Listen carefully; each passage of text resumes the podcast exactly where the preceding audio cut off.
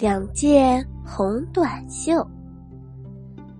小象有一件红色的短袖，穿在身上，它显小，可它不舍得把红色的短袖送给别人。小熊呢，也有一件红色的短袖，穿在身上嫌太大，可是它。也不舍得把红色的短袖送给别人。他们都去河边洗澡了，都脱下了红色的短袖，挂在树枝上。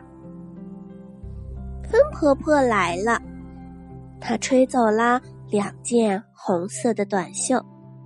小象和小熊洗完澡一看，咦，红短袖。不见了。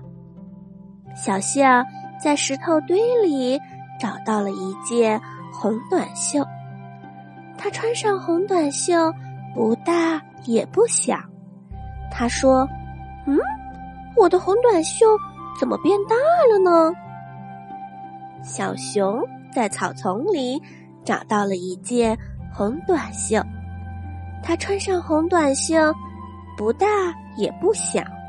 他说：“我的红短袖怎么变小了呢？”小象认出小熊穿的是自己的红短袖，那个红短袖的胸口上有个草莓印。